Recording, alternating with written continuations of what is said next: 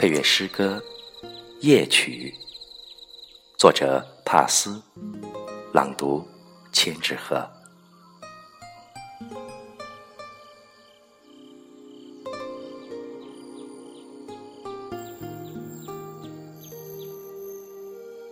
马眼睛的黑夜，在黑夜里颤动；水眼睛的黑夜，在沉睡的田野上。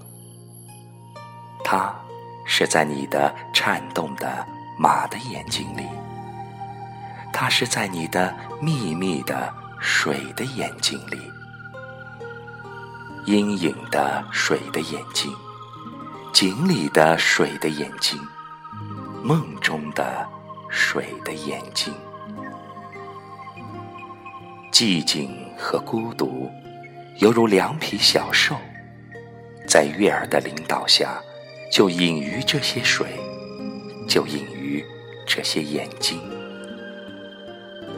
如果眼睛张开，就打开了苔藓的门的黑夜。如果水的秘密王国打开，水就从黑夜的中心涌流。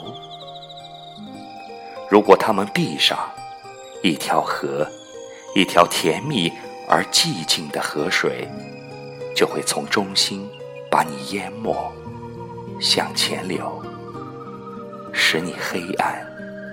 黑夜在你的灵魂里润湿了河岸。